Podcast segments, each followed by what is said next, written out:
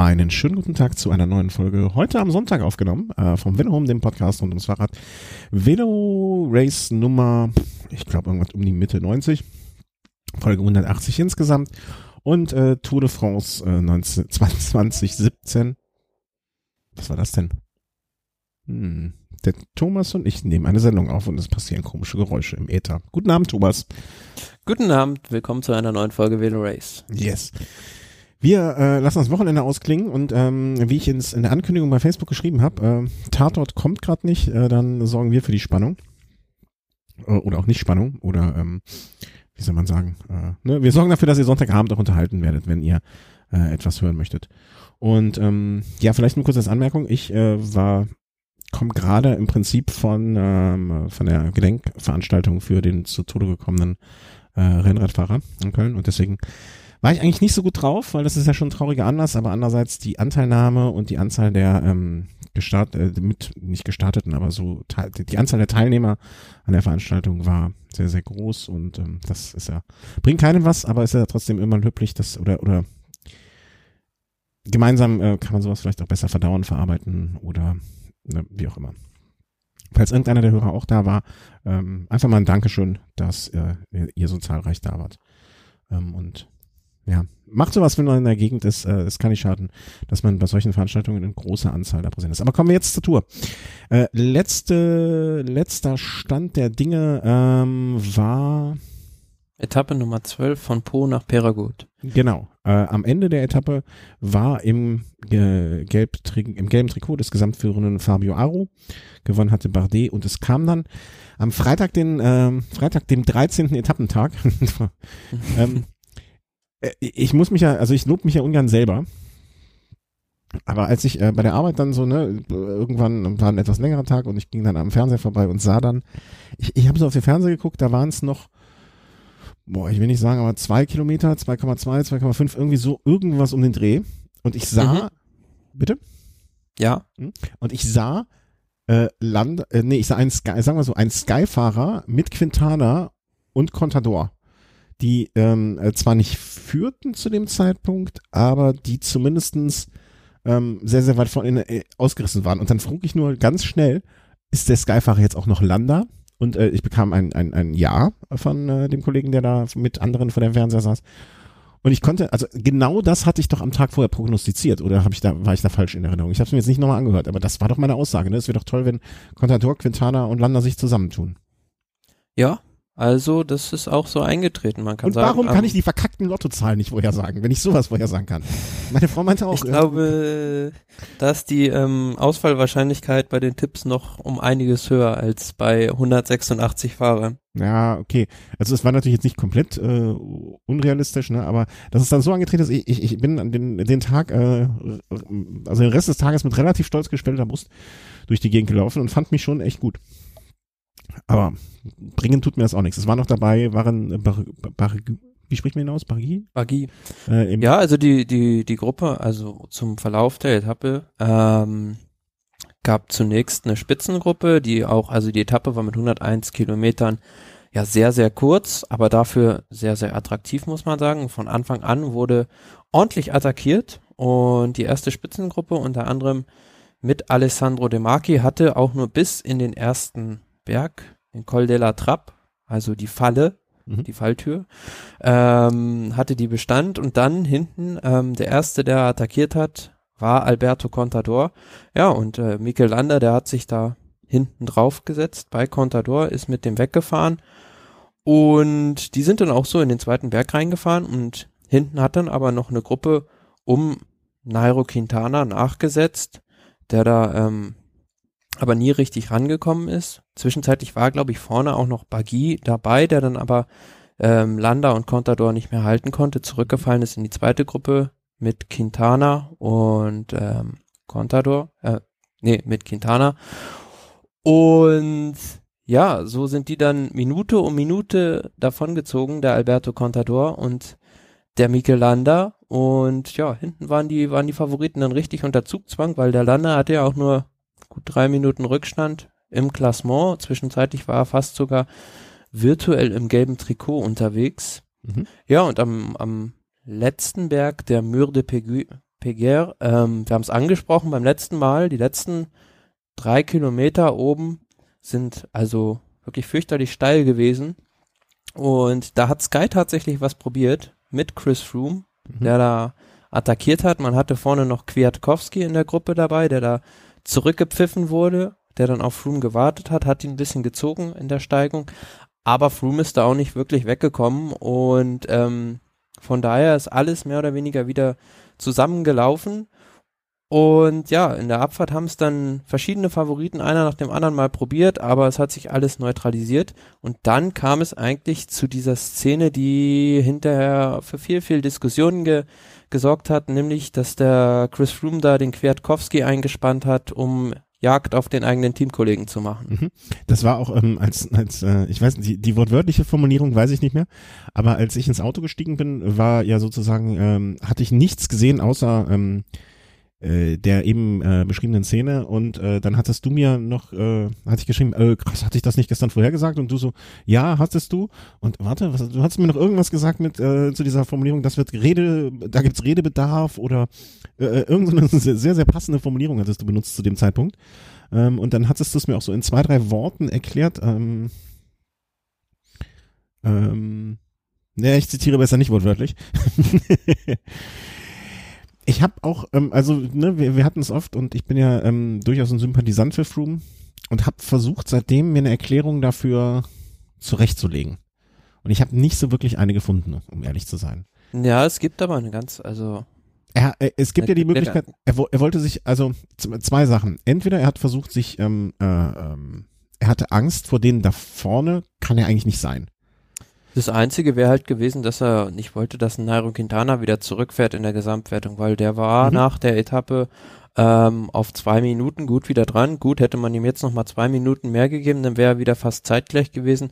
Aber man hat ja schon in den Pyrenäen gesehen, dass Nairo Quintana nicht die Beine hat, um die Tour de France zu, genau. zu gewinnen. Und ähm, nach dem heutigen Tag muss man auch ganz ehrlich sagen, hat sich in der Gesamtwertung erledigt. Von daher wird das nicht das Hauptmotiv der Sky-Mannschaft gewesen sein, da nachzufahren. Ja, bin ich, bin ich bei dir. Und genauso wenig natürlich Konter, oder noch we, genauso der Contador natürlich auch nicht. Ähm, zweites, zweite Möglichkeit oder zweiter Gedanke, den ich hatte, wo, war, hat er gesehen, hat er gemerkt, Aro wäre so schwach, dass er Kwiatowski eingespannt hat, um eine eigene Attacke gegenüber Aro vorzubereiten. Er hat sie ja sogar gefahren, also ja hat sich dann bei Kwiatkowski angedockt und sich dann ein Stück ziehen lassen und dann auf der Abfahrt hat er ihn auch immer wieder ähm, eingespannt. Es gab eine ganz lustige Szene. Ähm, da ist in, äh, in der Abfahrt ist Kwiatkowski rausgefahren, hatte wohl den Gedanken im Sinne rauszufahren, um Froome ins Schlepptau zu nehmen, aber Froome hatte de, mit der Idee nicht gerechnet und dann wurde wohl dem Froome über Funk mitgeteilt, dass er doch da hinterherfahren soll. Mhm. und dann musste er selbst nur ein 50 Meter Loch zu seinem eigenen Teamkollegen da erstmal zufahren, weil er die, also er hatte die Situation scheinbar da nicht begriffen in dem Moment. Mhm. Und die, die, eine der nächsten Möglichkeiten, oder er hatte einfach Schiss vor Landa. Das ist also, das ist wirklich die, ähm, die nahe, für mich die plausibelste Erklärung, die es die es für diese Situation eigentlich gibt. Gut, man könnte sagen, zwischendurch war ja zum Beispiel nochmal ein Rigoberto Uran kurz rausgefahren. Es war nochmal zum Schluss ein Daniel Martin rausgefahren, der neun Sekunden am Ende rausgeholt hat. Aber das sind jetzt alles nicht so Dinge, wo ich jetzt sage, ähm, ich spanne da meine Mannschaft ein, vor allem vor dem Hintergrund, man hätte ja auch die Möglichkeit gehabt, hätte sagen können, gut, wir haben Landa vorne, wir machen hinten nichts, haben trotzdem wieder das gelbe Trikot mit Landa. Mhm. Aber da kann für mich nur die Schlussfolgerung sein, dass die Mannschaft Sky Mikel Landa nicht auf dem Podium, geschweige denn im gelben Trikot haben will. Aber weil aber welchen Grund kann es dafür geben? Also ich meine, wir hatten, du hast ja schon den schönen Link rausgesucht vom Tag davor, wo er quasi vor versammelter Mannschaft äh, am Bus seinen Einlauf bekommen hat. Äh, ja, aber die Sache ist einfach die, normalerweise, ähm, wenn du deinen Kader für die Tour de France selektionierst, dann nimmst du keinen Fahrer mit, der schon vor der Tour sagt, ähm, okay, ich überlege noch, schauen wir mal die Tour und dann unterschreibe ich vielleicht einen neuen Vertrag. Nein, du nimmst eigentlich nur Fahrer mit, die, von denen du weißt, sie fahren im nächsten Jahr auch für dein Team. Mhm. Und genau das Gegenteil ist ja bei Mikel Landa der Fall. Man hat da einen Fahrer mitgenommen, bei dem eigentlich zu 90 Prozent sicher ist, dass der nach der Saison die Tour, äh, das Team Sky verlassen wird. Mhm. Und ähm, von daher hat der Mikel Lander im Prinzip momentan auch nichts zu verlieren. Der kann eigentlich nur durch so eine Fahrweise seinen Marktwert steigern. Findest du? Ich, ich, ich finde, ein Argument muss man, ähm, muss man da noch beachten. Würdest du als Teamchef einen Fahrer einkaufen, der sich so seine eigenen Interessen über die des Teams setzt? Ich, ich glaube, das ist ein Gedanke, den würde ich als Teamchef haben. Ja, aber du musst ja sehen, Mikelander, wenn er jetzt zu einer neuen Mannschaft kommt, wird er dort Kapitän sein. Mhm. Und von daher wird es eigentlich, denke ich, keine Rolle spielen, ob du da jemanden hast, der irgendwie, irgendwie loyal ist. Im Gegenteil, also ich würde lieber jemanden, mich über jemanden freuen, der so einen Killerinstinkt hat, sich da durchzusetzen. Okay. Hm, würde ich anders sehen. Also weil für mich gehört dazu auch, dass ein Kapitän vielleicht in der Situation, in der es dazu kommt, dass er schwächer ist, dass er, dass er weniger, ähm, dass er schlechtere Beine hat als jemand anderes. Also ich finde, äh, ich weiß, was du meinst und da hast du auch mit recht, aber ich glaube immer noch, dass man als Teamchef oder als Leiter eines Teams in so einer Situation auch an das Team denken muss und nicht nur an seinen Kapitän dann. Und ähm, dass da vielleicht dann die Interessen des Teams dass ich auch in dem Moment, weißt du, dass ein Bjarne Ries sich damals im Jan Ulrich äh, vielleicht schon 96 hätte unterordnen können oder 97, ähm, ist, ist, er hat's ja da gemacht, weißt du, das muss ja auch äh, in dem Moment passieren können. Oder es gab ja auch das Jahr, wo eigentlich Chris Room der Stärkere war gegenüber Bradley Wiggins, ne? Ähm, ging, ging ja noch gut, aber hätte auch schief gehen können. Um, ne, das sind solche Sachen. Aber das äh, ist ja müßig äh, oder äh, Ja, aber spannend ist ja auch, dass zuerst zum Beispiel Kwiatkowski, der war noch vorne mhm. und ähm, ist, ist, ja, er wurde dann quasi zurückgerufen oder ich weiß nicht, bin mir nicht sicher, ob er das Tempo der Gruppe um Contador und Landa nicht mehr halten konnte oder ob er dann ähm, zurückgepfiffen wurde, weil ähm, man hätte es ja auch so machen können, man hätte Kwiatkowski vorne behalten können und den für Landa fahren lassen, aber man ja, hat ihn zurück zurückgerufen und für Froome fahren lassen. Und was man noch dazu sagen muss, ähm, der Mikel Landa, der hat ja also 90, also sagen wir 80 Prozent der Führungsarbeit auf der gesamten Etappe in dieser Gruppe gemacht. Mhm.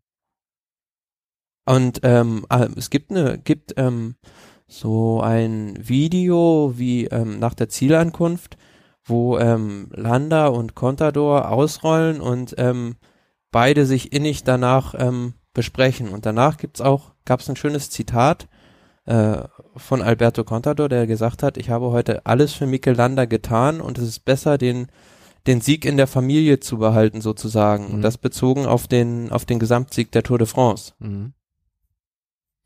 Ja, ähm, ich, ich bin gespannt. Also man, ich kann mir, äh, ich, ich würde es jetzt auch gar nicht, äh, wie, wie, wie, wie soll man sagen? Ich möchte gar nicht ausschließen, dass dieses Jahr ähm, vielleicht auch nicht der stärkste Fahrer die Tour gewinnt. Äh, und dass das. Ja, aber Mikel Landa hat ja gesagt, ähm, er hat die Beine vielleicht, um die Tour zu gewinnen, aber er hat nicht die Position. Ja, ja, genau, das meine ich ja. Ne? Also das, äh das ist also für, für also ich, ich finde das persönlich, für das Rennen fände ich es sehr schade, wenn aus taktischen Gründen ähm, ein Fahrer dieses Rennen nicht gewinnen darf. Mhm. Und ja, ähm, es gibt. Ich glaube, äh, ich glaube, wir würden beide Landa gerne in diesem Moment äh, im Team Track zum Beispiel sehen, anstatt eines Contador oder mit einem Contador zusammen. Ne, das wäre, glaube ich, jetzt gerade so, so ein Szenario, wo ich es mir gut vorstellen könnte. Ja, und ähm, um die Diskussion vielleicht so abzuschließen, also es gibt auf Twitter mittlerweile gibt es so einen ähm, Hashtag für Freelander, ähm, der heißt Landismo. und äh, wer möchte, kann sich daran äh, gerne beteiligen und äh, Freiheit für Mikelander fordern. Ja, Andererseits, er ist, äh, man muss es aber auch mal so sehen, ne? Er, er hat eine klar definierte Rolle bei Team Sky und diese Rolle, ähm, dafür hat er seinen Vertrag bekommen und dafür wird er bezahlt. Ne? Im, am Ende des Tages ist es sein Job, es ist ein Job. Naja, aber ich kann mir nicht vorstellen, dass in dem Vertrag äh, festgeschrieben steht, du bist Helfer von Chris Froome da steht drin, du hast dich den Anordnungen deines Mannschafts, deines Team-Captains ja, unterzuordnen. Und wenn der sagt, du fährst morgen mit deinem Helm auf dem anderen, äh, dein Helm verkehrt rum, dann fährst du morgen mit deinem Helm verkehrt rum. Ne? Die Frage also so ist ja, ähm, warum werden diese Anordnungen getroffen? Hm. Man könnte ja auch sagen, man will mit Michelanda die Tour de France gewinnen oder könnte zumindest sagen, wir haben jetzt eine Doppelspitze und mal sehen, wer von den beiden stärker ist. Du, am Ende, ähm, äh, die, die, Team Sky ist in einer extrem komfortablen Position. Ne? Also ich, ich kann auch nicht nachvollziehen, ähm, also ich hätte an dem Tag zumindestens ähm, Froome äh, zu Aru abgeordnet und hätte gesagt, pass auf, du bleibst hier, du guckst zu, dass du heute nichts verlierst. Dich haben wir im Zeitfahren. Und ich hätte Landa ähm, und die Kwiatowski, die ähm, wie, wie sagen wir so, boah, die Unterstützung für Landa gegeben. Alleine aus dem Grund, es kann immer was passieren. Man stelle sich vor, ähm, dass äh, Froome morgen stürzt äh, beim Ruhetag, beim zum Buffet gehen, in der die Treppe runterfällt. Und äh, dann kann, würde man sich ärgern, dass man Landa nicht in dem Moment unterstützt hat, ne? Ähm, äh, und äh, klar, also wenn man zwei Eisen im Feuer ist, immer besser als keins. Und ähm, sich jetzt mit Landa verscherzen ist auch blöd und auch un äh, unnötig. Ne? Es, es gibt ja so eine unnötige Unruhe in der ganzen Geschichte. Also ähm, wie, wie ja, aber jetzt stell dir mal vor, du bist Chris Froome ja. und ähm, sitzt beim Team Sky am, am Frühstückstisch. Man muss sich das mal vorstellen, die sitzen alle gemeinsam am Abendbrottisch und sitzen gemeinsam am Frühstückstisch. Ja. Da geht ja keiner mit seiner Familie frühstücken oder Abendessen. Und was da wohl für eine Stimmung an diesem Tisch herrscht, mhm. das möchte ich gerne mal wissen. Bombenstimmung. also ich kann mir nicht vorstellen, dass da noch alle miteinander sprechen. Beziehungsweise es gab, also es gab ja auch mal, wurde auch ganz offen kommuniziert, die Situation beim Team Astana im Jahr 2009, da war die Mannschaft in zwei Lager gespalten. Da gab es einmal die Fahrer, die haben einen Lance Armstrong unterstützt und es gab die andere Hälfte des Teams, die zu Alberto Contador gehalten hat. Mhm. Und was da hinterher sich so herausgestellt hat, also da da möchte man wirklich nicht äh, als Helfer einer der beiden dabei gewesen sein. Hm. Ja, das ist mit Sicherheit nicht immer einfach. Vielleicht, äh, vielleicht, es gibt ja die schöne, wie, wer war es nochmal? Du, du hast, hast die Namen immer parat. Ne? Wer weiß, was uns Michelander, wenn er nächstes Jahr ein neues Team hat, alles zu erzählen hat. Und ähm, das Problem bei, bei Landa ist ja auch, ich kann schon verstehen, warum er jetzt so agiert. Er war schon einmal in so einer Situation, die ganz, ganz schlecht für ihn ausgegangen ist. Dann können wir uns ans Jahr 2015 erinnern, als er da für Astana und mit Fabio Aro in der Mannschaft fuhr und Contador kurz vor dem Fuße des Mortirolo und Plattfuß hatte, mhm. musste das Rad mit Basso tauschen und hatte einen großen Rückstand schon. Und dann durfte Michelanda aber nicht fahren, sondern musste auf Fabio Aro warten mhm. und hat dadurch vielleicht den Giro d'Italia verloren. Ja, ähm, sein Job. Ne? Also man, äh, auch wenn es, ich weiß, dass äh, eigentlich wir beiden die Romantiker unter den Fans sind und sagen, ja, der Beste soll gewinnen, aber ne, dafür ist er angestellt in dem Moment. Und uns leider Gottes ist es nicht immer so, dass der Beste und Schnellste ähm, am Ende der Sieger ist. So, so, und ja, aber das ist ja was, was die Fans draußen wollen. Ja, ja, natürlich. Ich weiß auch nicht, wie wir aus dieser Situation rauskommen, außer ähm, wo wird denn Landa nächstes Jahr fahren? Höchstwahrscheinlich beim Team Movistar, was jetzt schon kolportiert wird. Ja? Ja, dann ist doch super. Dann können, können es gab auch mal das Gerücht, dass er zurück zu Astana geht, aber ja, was jetzt am wahrscheinlichsten ist, ist das Team Movistar. Das Problem ist ja, dass die Mannschaften das erst ab dem ersten Achten kommunizieren dürfen. Mhm. Ja, aber jetzt das, äh, die, die in Anführungszeichen Zusammenarbeit mit Quintana, äh, ähm, die war ja schon ähm, und äh, ich will nicht sagen offensichtlich, aber das, äh, das, das es, es klingt so, als wäre es nicht äh, ganz unwahrscheinlich. Ja, ganz spannend auf, auf ähm, der Etappe, ähm, ich weiß gar nicht, was jetzt auf der Etappe oder auf auf einer anderen Etappe. Ähm, nee, es war schon auf der auf der Nicht Etappe. mal, worauf du hinaus willst, vielleicht kann ich dir helfen. Ähm, bei der Astana-Mannschaft, Fabio Aro war da ähm, also ganz früh isoliert. Jakob Vogelsang musste da die äh, Tour de France auch an dem Tag aufgeben, ein weiterer Helfer von Genau, Aro. das wollte ich gerade auch noch anmerken, dass er annimmt. Und ähm, ja, aber auch der hat ähm, Schützenhilfe bekommen von einer Mannschaft, wo man auch überlegen könnte, gut, ähm, haben die den vielleicht im nächsten Jahr unter Vertrag, nämlich dem Team der Vereinigten Arabischen Emirate, die da ja vor dem ähm, letzten Berg dann doch ähm, ganz gewaltig aufs Gas gedrückt haben mit zwei Mann und dadurch dem Fabio Aru von einer brenzligen Situation bewahrt haben. Ähm, äh, das hatte ich noch nicht mitgekriegt. Also mit denen steht er in Kontakt, dass er dort äh, gegebenenfalls im kommenden Jahr fahren wird? Ja, da gibt es also so seit Anfang des Jahres auch schon diese Gerüchte, weil es ist ja auch, ähm, würde auch passen, ist ja im Grunde genommen der, ein italienisches Team, die Nachfolgemannschaft der, des Lambre-Teams. Mhm. Und Astana, ja, da geht nach und nach äh, äh einer nach dem anderen jetzt von Bord. Und das, ne, Vino macht das Licht aus. Ich bin mir da nicht sicher, ob ähm, der Fabio Aru da in der nächsten Saison noch fahren wird. Gut, ähm, die ähm, Vereinigten Arabischen Emirate, die haben da sagen können, ähm, der Contador vorne, der gefährdet die Position von Meintjes im Gesamtklassement, dann fahren wir mal nach, aber ich kann mir nicht vorstellen, dass der Teamchef dann zu seinen Leuten sagt, ähm, wir fahren mal mit zwei Mann nach. Mm, ja, manches vor allen Dingen äh, an dem Tag dann im äh, 12. und wie viel ist im Gesamt? Ja, ist jetzt noch Top 10. Aber jetzt das, äh, ob, ob er, er jetzt Zehnter ist und Contador äh, Neunter oder umgekehrt, das macht den Raten jetzt auch nicht mehr fett. Also eine Top 10 Platzierung ist mit Sicherheit immer was Schönes. Ähm, aber ich weiß auch nicht, wie der Rechtfertigungsdruck bei diesem Team ist äh, zu den Geldgebern, ob sie ne, für ähm, wie weit sie sich rechtfertigen müssen, ob sie jetzt. Ja, du weißt ja auch nicht, weder die hinter den Kulissen die Verstrickung genau. zwischen Kasachstan und den Emiraten sind. Ja, ja. Ja, ja das war die Etappe äh, Nummer 13. Am Ende gewonnen, äh, wie gesagt, äh, vom Träger des Bergtrikots, Lorraine Bagil. Äh, vor Quintana, Contador, Landa, Simon Yates auf Platz 5 und hinten dann ähm, mit 1,48 Rückstand äh, Froome, Aro, Uran, Bardet ähm, sozusagen Hand in Hand über die Ziellinie gefahren und es ergab sich daraus im Gesamtklassement äh, wieder das Ergebnis ähm, Fabio Aru vor Chris Froome und Romain Bardet, das im Moment das äh, zu diesem Zeitpunkt das Podium und ähm, es kam dann ähm, am darauffolgenden, also das war diese, wie, was ich noch vielleicht anmerken möchte, das war auch diese ähm, kurze Etappe wieder, tat der, tat dem Ganzen auch ganz gut, wie ich finde. Ne? Also die, die Tendenz ähm, zu den kürzeren Geschichten mehrfach schon ja, angesprochen. Es war eine sehr animierte Etappe, aber ähm, was ich auch da wieder ein bisschen schade fand, hinten raus dieses Flachstück dann. Mhm. Also das ist na, immer so ein bisschen so ein, so ein Killer, der das verfälscht das Rennen so ein bisschen. Also da trauen sich dann doch die Fahrer nicht mit letzter, letzter Offensivkraft durchzuziehen. Nee. Also, äh, man, man, man weiß halt nicht, was kommt, ne? Also man muss halt immer noch so ein bisschen äh, was in der Hinterhand haben. Und, ähm, warte mal, jetzt habe ich mich hier verzettelt. Ich Idiot. Ähm, ja, das war Etappe 13 und Etappe 14 muss ich mir mal kurz aufmachen. Lagnac nach Rodez. Genau, Blagnac nach Rodez.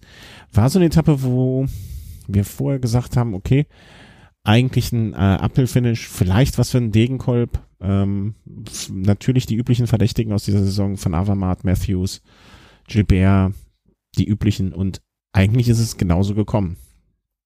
Ähm, ja, lange Zeit eine Ausreißergruppe vorne und Thomas de Gent war der Letzte, ähm, der dann noch ähm, gegengehalten hat hatte dann aber auch gegen die Übermacht von BMC und Team Sunweb hinten keine Chance, da die Etappe zu gewinnen. Ja, und dann in Rodé selber oder beziehungsweise vorher hat es halt auch nochmal zum Beispiel Toni Martin probiert, aber all diese Angriffe wurden neutralisiert und in Rodé gab es dann halt dieses Appel Finish, wenn man so will, also diese diese Hügelankunft, also ich glaube, das war irgendwie ähm, 600, 700 Meter, kann das sein? Mit ja, 8, 9 sowas, Prozent im Schnitt. Ähm, sowas, was also man gut sich bei einem, bei einem einen der Ardennen-Rennen hätte vorstellen können. Ja, also ähm, da wusste man ja ähm, im Vorhinein schon, da werden Fahrer vorne sein, die eine, ähm, ja, eine sehr hohe Milchsäure-Toleranz haben. Mhm. Also die da wirklich ähm, für über einen längeren Zeitraum Maximalleistung abrufen können. Es sind halt so Fahrer wie Greg van Avermaet, Michael Matthews oder auch ein Philipp Gilbert, die da vorne gewesen sind. Ja, aber das Überraschende, also ähm, weniger überraschend war, dass Michael Matthews vorne die Etappe gewonnen hat. Also auch, wirklich, auch echt stark. Also er hatte, er hatte schon mehrere, äh, 10, 15 Metern vorm Ziel, hat er sich zum Jubel schon erhoben und äh, war vollkommen. Äh, ja gut, John Degenkolb eigentlich in einer optimalen Position, aber da hat man dann doch, doch gesehen, ähm, dass er da, ja, nicht gegen ankommt, beziehungsweise ist dann einfach mehr oder weniger explodiert. Und ähm, dem Greg von Avermaet. 36. Der, 36. um das nochmal kurz zu erwähnen, ne? also eine halbe Minute hat er noch verloren. Auf diesem ja, der ist einfach durchgereicht worden. Ja. Also da, da passt, da passt es nicht an diesen, an diesen Hügeln für ihn. Und ähm, selbst ein Greg van Avermaet, der vor zwei Jahren die Etappe noch vor Peter Sagan gewonnen hat, immerhin vor Peter Sagan, ähm, der hatte auch keine, nicht den Hauch einer Chance eigentlich im Sprint gegen, ähm, gegen Michael Matthews. Und von daher war das dann doch, was den Etappensieg angeht, ein vorhersehbares Ergebnis. Mhm. Und was überraschend war, war halt, dass an dem Tag das gelbe Trikot wechselte. Hatte ich auch nicht gedacht. Also da muss ich mich fragen. Also ne, ich, ich, ich habe das so im, im, im Nebenher lief das, ne, und ich sah also letzten Meter, okay, Michael Matthews. Und dann sah ich die Fahrer alle so, so, so peu à peu eintrudeln, mal hier einer, mal da einer, mal da einer. Und ähm, Froome war relativ weit vorne, ne? Also so, wie war es hier so siebter, was war ja, siebter, siebter, genau. Also was jetzt allerdings auch nicht so. Also es war einfach so, dass er in, der, in einer Gruppe gezeitet wurde, von, äh, die angeführt wurde von Edward Bossanhagen, der wirklich nur eine Sekunde äh, hinter Michael Matthews reinkam. Und äh, die ganze Gruppe äh, wurde dann mit dieser Zeit genommen. Und dann kam ein kleiner Ab, also dieses, es war auch nach der Etappe eigentlich im ersten Moment gar nicht klar, hat er jetzt das gelbe Trikot oder hat das nicht, weil erstmal die Jury sich beraten hat, was jetzt im Einzelnen als Gruppe gewertet wurde und was wird als ähm, Nicht-Gruppe, also wo werden die Zeitabstände gesetzt. Und äh, das, die, das, das widerspricht so irgendwie dermaßen meinem Verständnis von Radsport. Ich weiß auch nicht warum, aber das, ähm, das, das macht es sehr kompliziert und äh, dann auf ein Ergebnis zu warten, äh, fand ich ein bisschen, wie soll man sagen, kurios. Aber äh, der Tatsache geschuldet, Froome war einfach in dem Moment der stärkere Fahrer, er war aufmerksamer hm, und war deswegen siebter, während ich weiß gar nicht, wie viel das Aro denn geworden am Ende. Ähm, wo ist er? 30. Denn? 30. Genau, er hatte jetzt das, äh, er war mitten in einer Gruppe, ähm, die mit 25 Sekunden Rückstand gewertet wurden, also äh, rund 20 Sekunden weniger und hat so das gelbe Trikot wieder verloren. Und ist das Schusseligkeit oder war er an dem Tag, hat er einfach nicht die Beine mehr? Also das.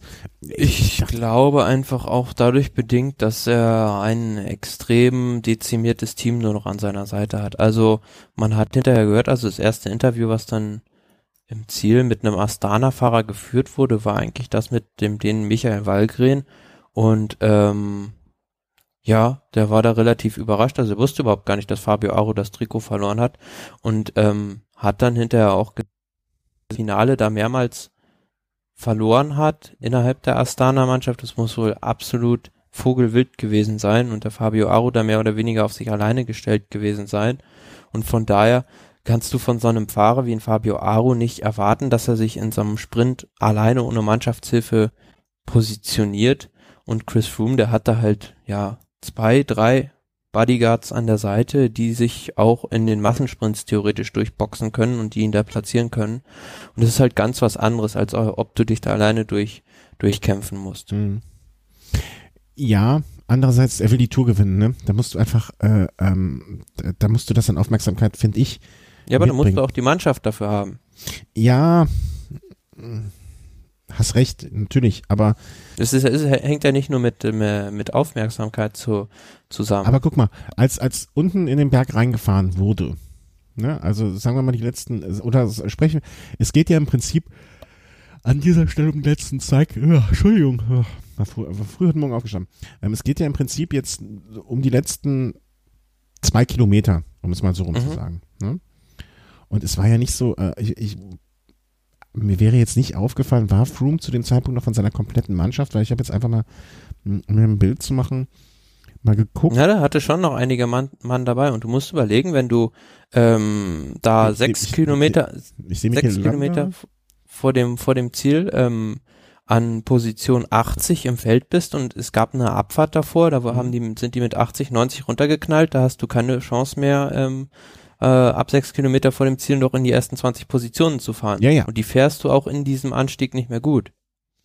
Ja, äh, da, das, da bin ich bei dir, aber dann hätte er einfach mal früher, also da muss er bei Kilometer 20 Aufmerksamkeit oder bei 25. Ja, aber dafür, dafür braucht er ja eine Mannschaft. Also du kannst nicht von dem Fahrer verlangen, da äh, selbst ohne eigene Mannschaft nach vorne zu fahren. Klar hätte er sich vor, vorher, vorher ähm, weiter vorne aufhalten können, schon 15 Kilometer vor dem mhm. Ziel oder so und sich da einfach dran heften können an das mhm. Hinterrad von Chris Froome.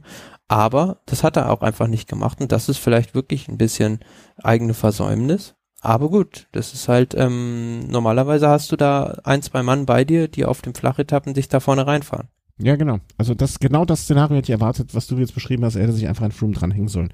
Einfach das Hinterrad vom Froome nehmen und äh, stumpf da dran bleiben, weil das ist in dem Moment mein Konkurrent, das ist der wichtigste. Und wenn er die Mannschaft hat, die ich nicht habe, dann hänge ich mich einfach da dran und es wird ja, kein anderer Fahrer wird mich ja jetzt vom, also ne, vielleicht wird sich jetzt noch ein zweiter Sky-Fahrer hinten ans Hinterrad von Froome hängen um ihn äh, ein bisschen Bodyguard-mäßig zu bewachen. Aber nichtsdestotrotz, dann hänge ich mich an das Hinterrad und ähm, das, das erwartet sich dann einfach von jemandem, der das größte Rennen der Welt gewinnen will. Dass in dem Moment. Der andere, auf, auf, auf der anderen Seite hat äh, nach der Etappe Giuseppe Martinelli, der sportliche Leiter von Astana, auch gesagt, wir sind ganz froh, dass wir das Trikot wieder äh, los sind, aber auf, ich kann mir da auch nicht vorstellen, dass man da 25 Sekunden verlieren wollte. Nee, mit Sicherheit nicht. Ähm, und, und, und ich, ich, ich weiß auch nicht, ob diese Aussage, wir sind froh, dass wir das gelbe Trikot ähm, verloren haben oder abgegeben haben, ob man die wirklich so Glauben schenken darf. Wir haben am ganz am Anfang der Tour noch darüber gesprochen, den Schutz, den das gelbe Trikot genießt, ne, den gibt man ja auch weg. Und ähm, ja, aber das hängt da auch davon ab, welcher Fahrer du bist. Also wenn beispielsweise ein Pierre-Luc Perichon das gelbe Trikot hat, dann genießt er auch wenig Respekt. Mhm, ja. Das ist ähm, was anderes, als ob ein Chris Froome das gelbe Trikot hat. Also für den macht ja jeder Platz, weil er dreimal die Tour de France gewonnen hat. Ja, aber nichtsdestotrotz glaubst du, glaubst du dieser, äh, also Hast du ja zum Beispiel vor zwei Jahren war das gesehen, in Le Havre, ähm, als Toni Martin im gelben Trikot unterwegs war, der wurde äh, in der, vor der letzten Steigung genauso abgeräumt. Hm. Ja, natürlich. Aber wir, äh, wir hatten ja noch darüber gesprochen, ne, dass man manche Sachen einfach mit dem gelben Trikot nicht macht, im, also mit dem, mit dem Fahrer. Und außerdem, warum sollten sie, also wir haben jetzt, äh, wir, wir gehen jetzt in die letzte Tourwoche und jetzt das gelbe Trikot ähm, wegzugeben, ähm, ich, ich, ich weiß nicht, ob man sich da nicht selber auch was schönredet. Ähm, also. Sicher ist das viel Schönrederei, ja. Ne, also da, ich, ich glaube, wenn man dem am Morgen gesagt hätte, möchtest du heute Abend das gelbe Trikot haben, ja oder nein, dann hätte er nicht gesagt, ach komm, ja, sollen andere haben. Ähm, kann ich mir, kann ich mir wenig vorstellen, um es mal so rum Ja, aber letzten Endes war es dann so, dass eigentlich der Chris Froome auf dieser Etappe so ein bisschen wie die Jungfrau zum Kind zum gelben Trikot wiedergekommen ist ja. und ähm, sicher auch für das Team Sky auf der Etappe nur unerwartet, ein unerwartetes, unerwartetes Szenario war, ähm, das Mayo Jaune zurückzuerobern. Ah, das, äh, auf, auf Also wenn wir es jetzt äh, an den nüchternen Zahlen beurteilen, dann gab es eigentlich an dieser Ankunft in Rodé die gleichen oder größere Abstände fast als bei der Bergankunft in La Planche de Belleville. Ja, hätte man vorher auch nicht so erwartet. Auf keinen Fall. Ja. Ähm, das war dann die äh, auch wieder recht animierte und sehr ereignisreiche Etappe vom gestrigen Tag. Äh, also wir sind jetzt bei Samstag, dem, was haben wir eigentlich heute, was haben wir eigentlich heute für einen Tag? Den 15. völlig durcheinander. Äh, ja, 14., 15. Ja, mich bringt das durcheinander. Am Anfang waren wir, waren wir im Rhythmus, ne? Der eine Ruhetag äh, hätte es nicht geben dürfen ähm, und äh, komme dann zur heutigen Etappe, äh, wo ich zu meiner Schande gestehen muss, äh, ich, ich konnte nur ein bisschen nachlesen, weil ich habe den Tag im Auto verbracht, beziehungsweise bei Gedenkfahrten ähm, und habe ähm, äh, für viele Hörer äh, oder ja doch viele Hörer werden ihn wahrscheinlich noch kennen. Er ist sozusagen das Urgestein der Radsport-Berichterstattung äh, jenseits abseits der ausgetretenen Pfade. Äh, Enrico Moix, äh, Henry Fächerrolle, ähm, also Enrico, Du kennst ihn auch noch, ne? Du hast ja damals die Videos auch gesehen und er war ja auch schon zwei oder dreimal ähm, bei uns zu Gast. Und mit ihm bin ich ja mhm. eben noch in der Langfeier auch gefahren und da haben wir noch gedacht, ach, der Bauke, jetzt hat, jetzt hat Trek auch endlich mal einen Sieg. Ähm, weil bei denen sah es ja nicht so äh, rosig aus bisher. Äh, Bauke Mollema heute der Sieger. Ja, waren 189,5 Kilometer von Les Sacs, Séverac, Légisé mhm. nach Le Puy-en-Valais und ähm, man konnte schon an dem Etappenprofil sehen und ähm, mit der Tatsache, dass man sich im Zentralmassiv befindet, dass das eine ganz, ganz schwierige Etappe wird, weil zweimal erste Kategorie jetzt nicht die bekanntesten Anstiege, wie man sie aus den Alpen oder aus den Pyrenäen kennt, aber dann doch hat sich letzten Endes gezeigt, vor allem dieser Erstkategorieberg zum Schluss, das war eine richtig steile Rampe zwischendrin mit drin, äh, zwischendurch mit drin ja, und es hat sich eine große Gruppe abgesetzt und ähm, vor diesem letzten Erstkategorieberg war es sogar so, dass Toni Martin alleine vorne war auf weiter Flur. Ähm, Problem war einfach, dass in dieser Verfolgergruppe BMC, ähm, die Absicht hatte, Damiano Caruso wieder in die Top Ten zu fahren. Und die sind dann mit drei Mann da in dieser Verfolgergruppe vor diesem Erstkategorieberg dem Tony Martin hinterhergefahren. Schade vielleicht ein bisschen für Tony Martin, weil ansonsten hätte er vielleicht auch eine Chance auf einen Etappensieg gehabt. Mhm. So war es dann so, dass hinten aus dieser Gruppe am Erstkategorieberg waren Bagui und ähm, noch zwei, drei andere Fahrer, zum Beispiel Serge Pauls, da attackiert haben. Genau, ja, und mhm. die sind, haben den Tony Martin dann auch recht schnell wieder eingeholt. Und ja, im animierten Finale ähm, war es dann so, dass Bauke Mollema sich aus, aus einer kleinen Gruppe, die noch übrig blieb, abgesetzt hat und dann nie wieder gesehen wurde von den anderen.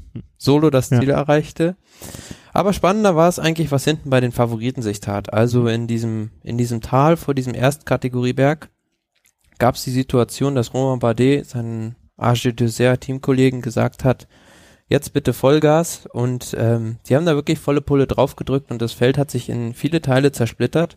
Ähm, Chris Froome war zunächst zum Beispiel in einer zweiten Gruppe, hat dann den Anschluss wieder geschafft, aber dann ähm, hat er einen Plattfuß hinten gehabt. In einer der, der denkbar schlechtesten Momente, die, die er In haben. einem der denkbar schlechtesten Momente, aber diesmal hat er halt nicht sagen können, ähm, wartet bitte, weil das Rennen war in dem Moment wirklich schon im vollen Gange, also die Aktion der Agi Dessert hat weit vorher begonnen und ähm, ja, musste dann links am Straßenrand anhalten und sich das Hinterrad von Kwiatkowski geben lassen. Problem dadurch war natürlich, dass er mit Kwiatkowski einen Helfer verloren hat.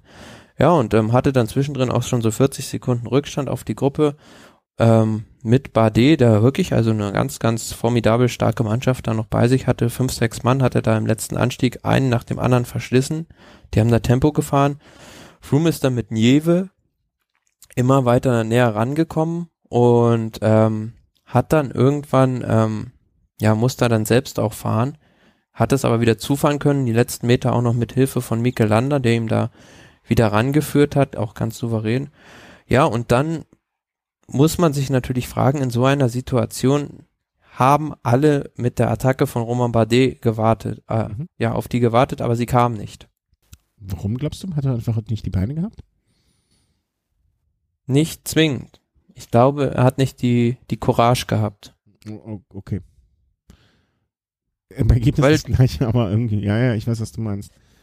Ähm, also, du musst die Situation vorstellen, Chris Froome liegt 40 Sekunden zurück. Mhm. Du hast vier deiner Teamkollegen oder fünf sogar noch bei dir und ähm, hast die Möglichkeit, ähm, das Maillot jaune zu erobern. Und mhm. dann, ja, kommt kein Angriff. Und ähm, für mich stellt sich da die Frage, wann nicht dann ja, wann sonst? Also, ähm, was hätte ihm passieren sollen oder was ja. hätte den auch auch den anderen Favoriten passieren sollen? Schlimmstenfalls hätte Sky mit Landa und Froome die Situation neutralisiert, aber sie hätten genau die gleichen Kräfte aufwenden müssen. Und man weiß auch gar nicht im Moment, äh, blöd, ge blöd gesprochen, ne, aber weiß man, ob Landa, äh, ne, ob er jetzt der, der ähm, der solidarische Helfer ist, der man, der, der zumindest am Anfang der Tour war. Das kommt noch, kommt noch ja? dazu, aber ja, gut, es kam ein kurzer Angriff von Romain Bardet, aber das war äh, für mich eine Alibi-Attacke. Also da hast du sofort gesehen, als der Uran da wieder am Hinterrad war, da war, hat er fehlt es da fehlt es da so ein bisschen ähm, beim Team AG Dessert ähm, an an so einem klingt jetzt blöd aber an so einem alten Hasen der mal sagt so jetzt so einer Führung so ein wie nennt man ein Kapitän die, ähm, de la Route das war genau das, die Formulierung, die ich gesucht habe. Danke.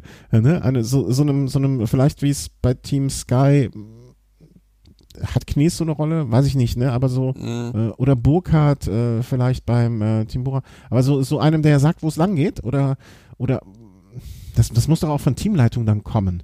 Ne? Aber ich meine, ja, letzten Endes auch muss es auch derjenige hinten im Auto bestimmen. Oder beziehungsweise der muss seinem Rennfahrer halt ermutigen zu attackieren, weil Du wirst kaum noch eine bessere Gelegenheit als heute äh, bekommen, um, um Chris Froome zu distanzieren. Gut, man mhm. kann jetzt zwar sagen, ähm, der Froome, also es war ja wirklich so, der musste unheimlich Kräfte aufwenden, um dieses, um dieses Loch erstmal wieder zuzufahren, vorne zur Gruppe zu, von Bardet nach dem Defekt. Und auch im Finale musste er auch ähm, selbst eine ganzen, äh, ganze Anzahl von Führungen fahren. Aber ja, es ist, denke ich, auch eine Mentalitätsfrage. Ähm, was mich als, äh, also was den, was sicher auch vielen Zuschauern so geht, die fragen sich, warum kommt da keine Attacke auf der auf der Etappe ähm, zu diesem Flugfeld am Peragurt? Mhm. Ähm, da hatte Froome schlechte Beine an dem Tag, aber es hat keiner attackiert. Und ich kann mir vorstellen, ein Alberto Contador in guter Form oder auch ein Nibali, die hätten heute Froome zwei Minuten eingeschenkt. Mhm. Ja, das äh, ist bei denen einfach noch nicht, ist er noch nicht so weit in seiner Entwicklung, dass er sich das nicht so. Es ähm, fehlt wahrscheinlich einfach so dieser, dieser Killerinstinkt. Aber ist er zu, meinst du, er ist noch zu jung oder zu wenig, ähm, hadert er noch zu sehr mit seinem, mit seinem Können oder, oder, oder, oder? Vielleicht, also ich kann, ich kann, ich kann mir gut vorstellen, dass man sich auch gedacht hat oder bei Age Dessert gesagt hat, wir haben es jetzt geschafft, ähm, ohne dass der Kapitän großartig Kräfte aufwenden musste, ähm, dem Chris Froome beziehungsweise seine Mannschaft heute enorm zuzusetzen. Und vielleicht wird sich das auf diesen beiden letzten schweren Etappen über den Galibier nach Serre Chevalier und ähm, am Isoar auszahlen. Mhm. Das kann natürlich auch die Strategie dahinter sein, aber aber das ist äh, wirklich äh, sehr gewagte Taktik dann. Ja, ja, das ist, also man, man, man raubt sich vielleicht selber die Chance, ne, die man sonst äh, hätte. Und auch im Finale drin gab es dann auch wieder so Aktionen, also wo man sich dann als, als Zuschauer fragt, ähm, fahren die alle nur noch ums, ums Podium?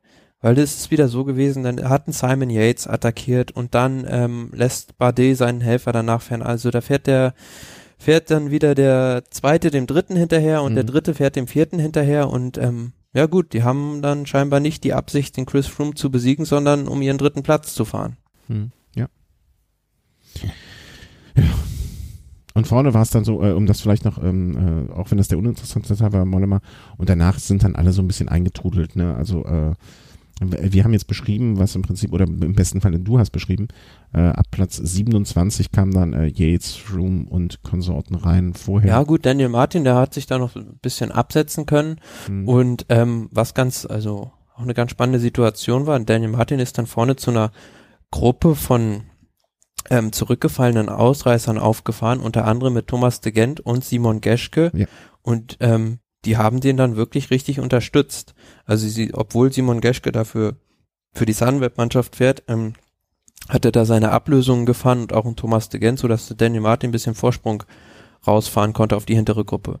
Und in der Froome-Gruppe muss man auch sagen, wieder interessant zu beobachten, am Mikel Lander, der hat da zwar schon ein paar Ablösungen gefahren, aber auch ja, nicht wirklich voll, sondern immer nur mehr oder weniger äh, so, dass er sagen konnte. Ähm, Alibi.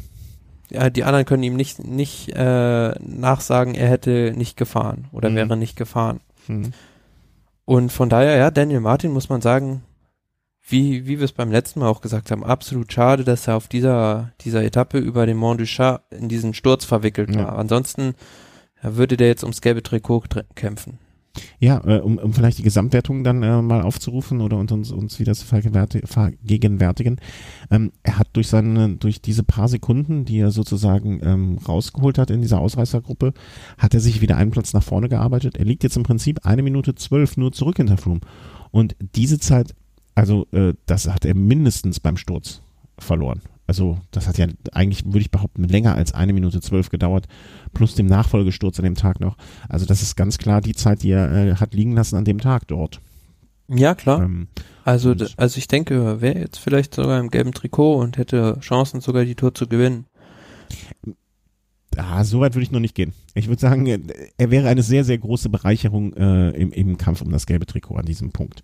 Ne? Also ob er ja, aber, aber auch heute, was sich wieder gezeigt hat, es war schon beeindruckend, ähm, als der Froome wieder nach vorne gefahren ist und hinten ähm, sozusagen gerade an der Gruppe wieder dran war, von Landa rangefahren wurde, da ist der Landa einfach demonstrativ nach vorne gefahren, äh, fast an, an die Spitze der Gruppe, während der Froome hinten noch rumdümpelte. Mhm. Ja, das hatte ich auch noch in einem Ausschnitt. Also hat sich so wieder ein bisschen ein paar Indizien mehr, dass dann doch äh, der Landa momentan die stärkere Form hat. Und vor allen Dingen auch, dass er, dass er ähm, wie soll man das beschreiben? Ähm, er ist sich auch nicht zu schade, das so ab und an mal durchblicken zu lassen. Ja, das gehört ja auch dazu. Ne? Also so ein bisschen Provokation ist da ja schon dabei. Auf alle Fälle. Ja. Oder auch ein, ein, Wink mit mit äh, mit dem ganzen Lattenzaun äh, an seine Teamleitung ähm, und auch so, dass alle anderen es auch mitkriegen. Ja, der einzige Fahrer, ähm, der heute ähm, sich aus der Gesamtwertung, der da federn lassen musste und sich verabschiedet hat, war Nairo Quintana, mhm. Der ähm, heute ja aus den Top Ten rausgeflogen ist, weil er da an diesem Erstkategorieberg dann doch ganz, ganz große Probleme bekundet hat und rausgefallen ist, dann durch die Gruppe Froome durchgereicht wurde, hatte dann auch nur noch Carlos Alberto Betancourt als Helfer und ähm, sind ja beide jetzt nicht unbedingt als die besten Roller bekannt. Und da war es dann auch ein aussichtsloses Unterfangen. Ich glaube, die 1,30, die er oben auf dem Gipfel hatte, auf dem letzten Stück noch wieder zuzufahren. Im Gegenteil, es wurde sogar noch mehr Rückstand für Nairo Quintana. Ja, und der hat sich heute wirklich aus der Gesamtwertung verabschiedet. Man stelle sich vor, Valverde wäre mit guten Beinen beim, bei der Tour jetzt noch dabei.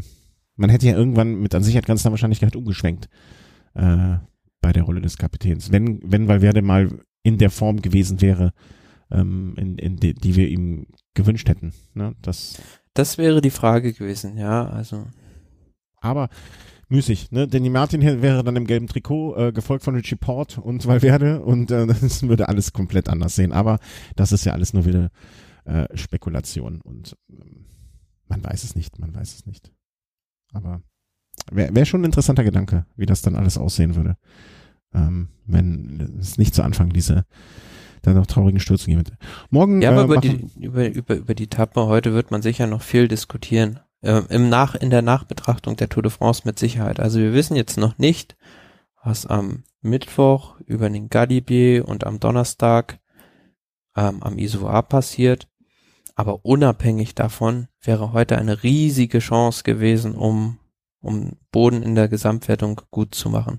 Und zum Beispiel Rigoberto Uran, es war ja nicht so, Bardet hatte ja auch noch einen Mann in der Spitzengruppe mit dabei und Rigoberto Uran, der hatte Dylan van Baale noch vorne. Mhm. Und die beiden sind da auch wirklich ein Stückchen rausgefahren und da habe ich mich schon gefragt, warum ziehen die jetzt nicht durch? Also sie hätten ja noch zwei Helfer zurückpfeifen können. Mhm. Oder die berühmte Relaisstation.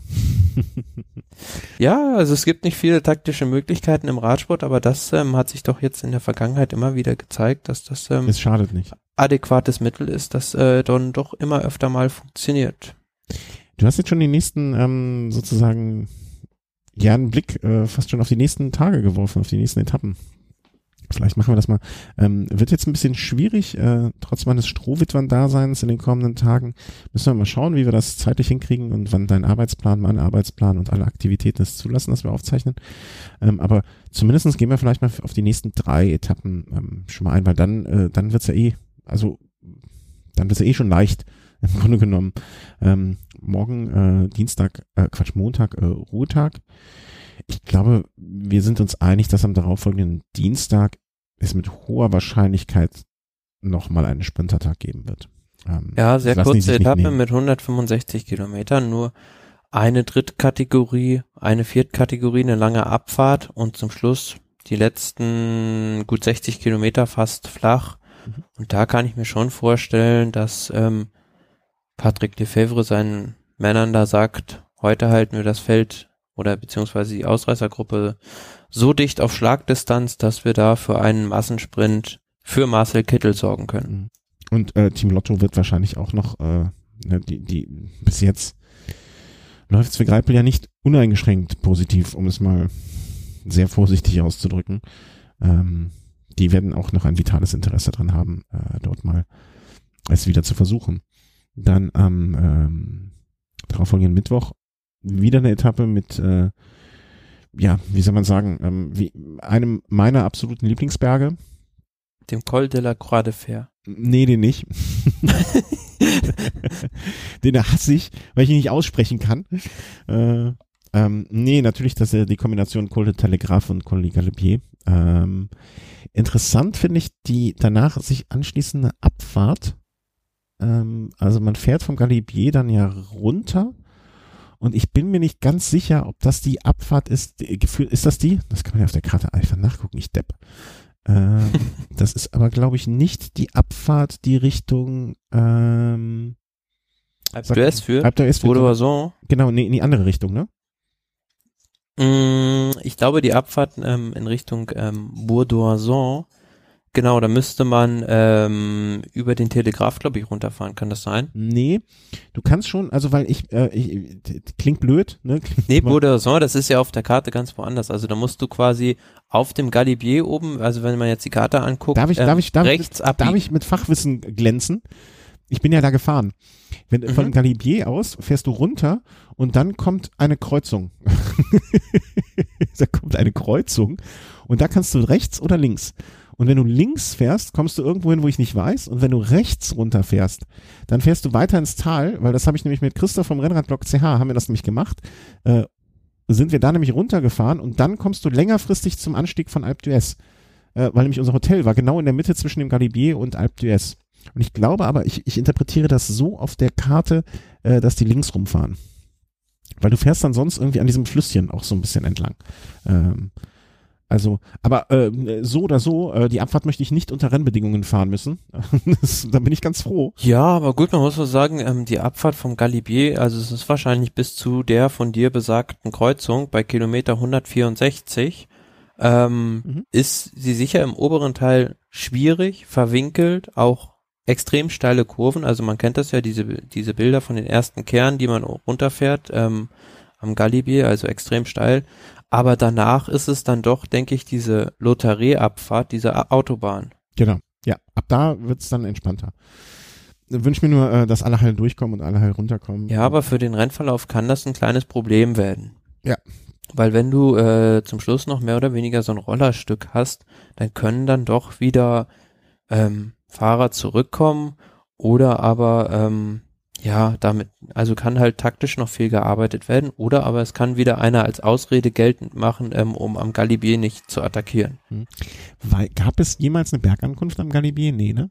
Ja, ähm, im Jahr 2011 ähm, eines der, ja, kann man schon sagen, das ähm, fast epischste Solo der letzten Jahre von Andy Schleck, der sich damals am, am Col d'Isoire ah, ja, abgesetzt hatte, 60 Kilometer vom Ziel und dann ähm, praktisch ein Bergzeitfahren gegen Kettle Evans gefahren ist und am Ende, glaube ich, mit ähm, gut eineinhalb, zwei Minuten Vorsprung oben noch ankam, aber Kettle Evans hat an dem Tag den Toursieg gerettet, weil hinten wollte keiner mit ihm fahren aber er hat halt einfach selbst gemerkt, wenn ich jetzt nicht selbst fahre, mhm. dann ist ja, der ja. Toursieg weg. Erinnere mich sogar. Und er konnte die Tour dann ja im Zeitfahren noch umbiegen gegen Andi sind Die, sind die von der Seite auch gefahren, über den Telegraph, weißt du das noch? Nee, die sind über den Lotharie raufgefahren.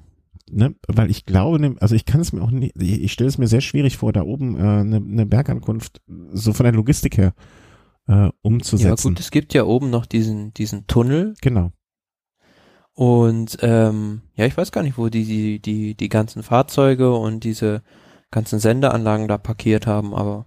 Ja, das stelle ich mir nämlich schwer vor, weil es gibt, äh, es gibt äh, da oben gibt es nicht so wirklich richtig viel Platz. Ähm, deswegen, ich finde ich, ich hätte auch diese Etappe deutlich schöner gefunden, wenn die Ankunft am Galibier oben äh, Bergankunft gewesen wäre, weil ne, das alte Problem, also ich finde diese Abfahrten dann, äh, insbesondere wenn dann nach der Abfahrt nicht noch irgendetwas kommt und sei es äh, nochmal, ne, also ich finde das meistens ja, oder es muss halt eine äh, steile Abfahrt sein. Ja, aber das macht mir auch, das sehe ich nicht gerne. Weißt du, das macht mir keinen Spaß dazu zu gucken, weil ich immer dann äh, Fingernägel count da sitze und mir denke, äh, nein, nein, nein, nein, bitte lass es gut gehen, lass es gut gehen. Das ist ja schon, aber ähm, das ist halt nicht. Ähm, es gehört auch dazu. Klar, es gibt Radfahrer, äh, es gibt Profis, die haben, das ist ihre Qualität, schnell den Berg runterfahren zu können. Ähm, deswegen muss es das geben. Aber Spaß habe ich also ne, mein, ich, ich ganz persönlich habe da wenig äh, Freude dran oder habe da nie, nicht ganz so viel. Hoffen wir einfach, dass es gut geht an dem Tag. Was natürlich jetzt noch interessant ist, also ich habe jetzt noch nicht nachgeguckt, wie das Wetter am Mittwoch werden soll. Ja, sag's nicht. Meine ich den Teufel noch mehr an die Wand. Ich möchte nicht, dass es da auch noch äh, irgendwie Regen gibt. Ja, aber wir haben es jetzt schon ähm, zwei, drei Mal im Verlaufe unserer Tour-Sondersendungen gesagt. Ähm, wenn es anfängt, richtig zu regnen, ist es ein ganz anderes Rennen. Mhm. Und da sieht man auch ganz andere Fahrer vorne. Also denken wir nur daran, was sich 1998 am Col du Galibier im Regen abgespielt hat. Mhm. Oder 1996 konnte man den Galibier gar nicht fahren, da wurde die Etappe nach Sestriere auf 50 Kilometer verkürzt. Mhm. Ja, ja, wollen wir uns alles gar nicht äh, ähm, ja, aber stell dir mal vor, die Etappe wird auf 50 Kilometer verkürzt und endet äh, oben am Galibier. Das war ja. ja gut, äh, das wiederum, das wird mir, Das äh, wird die Karte, da äh, würde da die Karte ganz Aber man muss generell sagen, mit 183 Kilometern natürlich für eine Bergetappe eigentlich auch noch relativ kurz. Muss bedenken, der Col de Croix de Fer, vorher auch noch ein ähm, Or-Kategorie-Anstieg mit 24 Kilometern, mhm. ist auch ein ordentlicher Kanten, wo man ähm, mit einem hohen Tempo den einen oder anderen Fahrer sicher auch schon relativ weich kochen kann. Und man muss ja auch bedenken, ähm, also so, so blöd das klingt, also dieser Telegraph, ähm, der ist halt auch schon, schon, also der ist nicht ganz so spektakulär und, und, und, und, und hat nicht so den Nimbus des Galibier. Aber ähm, eigentlich ist ja die Hälfte des Anstieges des Galibiers der Telegraph, wenn man das mal genau betrachtet, ne? Diese kleine Zwischenabfahrt. Da kann man Insgesamt sind es ja so 24 Kilometer und die, also 11,9 Kilometer sind ja hoch zum, zum Telegraph. Und es ist schon, also. Also je nachdem, wo man anfängt, ne, da kann man auch schon davon ausgehen, so bei Kilometer 110 äh, bis Kilometer 105, also man kann es auch rechnen, 45 Kilometer Anstieg, ne, mit dieser kleinen, äh, mit diesem rund fünf Kilometer Abfahrt zwischendurch. Ne, aber das ist schon ein ganzer Kantenberg auf da. Also es gab auch in der Vergangenheit schon ähm, Tour de France Ankünfte über den Galibier und dann unten im Tal, da ist man ein Stückchen weiter noch gefahren nach Briançon. Mhm. Und ich kann mich zum Beispiel an eine Etappe erinnern im Jahr 2007, die recht spektakulär war, über den Galibier. Und ich glaube, das steht, wurde sogar, glaube ich, der, der, der Rekord gebrochen von Juan Mauricio Soler, auch ein Fahrer, den man heute eher mit einem tragischen Hintergrund ähm, in Erinnerung behält, der danach mal bei der Tour de Suisse schwer gestürzt ist. Der hat sich da alleine absetzen können und die Etappe gewinnen können und ähm, Hinten war es eigentlich so, ähm, also bei den Favoriten war das damals die Geburtsstunde von Alberto Contador bei der Tour de France. Es war recht spektakulär und auch im Jahr 2005 ist man, meine ich, in Briançon angekommen. Damals, glaube ich, der Sieger Vino Kurov. Und ja, also der Galibier an sich selbst, wie wir es schon gesagt haben, ist eigentlich so selektiv, dass eigentlich zwingend dort etwas passieren muss. Es sei denn, die machen das wie ich, die fahren da schön lang und gucken sich die Gegend an. Ähm. Das glaube glaube ich eher nicht. Was ich allen, äh, allen Hörern noch als ähm, Vorbereitung auf diese Etappe mit auf den Weg geben darf, ist diese Dokumentation, die es so gibt, die Königsetappen der mhm. Tour de France. Da gibt es einen schönen Arte. Streifen, genau, über, über den Galibier-Pass. Also es ist auch wirklich traumhaft zu fahren. Also jeder, der das noch nicht gemacht hat, ähm, der ist genau, also der ist auch so, dass ich als äh, schlechter Hobbyfahrer da so gerade hochkomme und mit sehr viel Qual hochkomme, aber es trotzdem noch genießen kann. Ähm, also das äh, ähm, war ein fantastisch toller Tag, äh, den ich da mit dem Christoph hatte und äh, wo wir den Telegraph und den. Wir dachten am Anfang noch, es gibt eine relativ berühmte Jedermann-Veranstaltung dort. Das ist die äh, Marmotte. Das ist so eine Runde.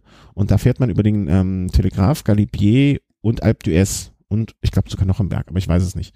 Und eigentlich hatten wir ursprünglich das geplant, aber haben uns dann gesagt, ach, trinken wir lieber abends einen Wein mehr und verteilen es auf zwei Tage. Und das haben wir dann so gemacht und das war auch im Nachhinein die, äh, die eine der klügsten Entscheidungen, die ich jemals auf dem Rad getroffen habe. Äh, so. Spannend ist natürlich auf der Etappe noch, wie mannschaftstaktisch agiert wird, weil im Gegensatz zu der Bergetappe, über die wir gleich noch sprechen werden, kann man da ja noch richtig was ausrichten. Mhm.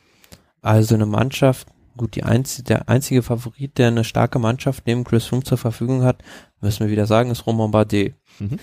Die hätten die Möglichkeit, zwei, drei Leute in der Gruppe zu platzieren, die vielleicht weit wegkommt, vor dem Anstieg des Calibier noch sieben, acht Minuten hat und dann, dass man oben auf der Kuppe, respektiv in der Abfahrt noch jemanden hat, der hilft. Mhm. Und ich kann mir gut vorstellen, auf der Etappe ja, werden auf jeden Fall, wird ein Alberto Contador und wird auch ein Nairo Quintana versuchen, in die, in die Fluchtgruppe zu kommen. Ja. Ja, klar.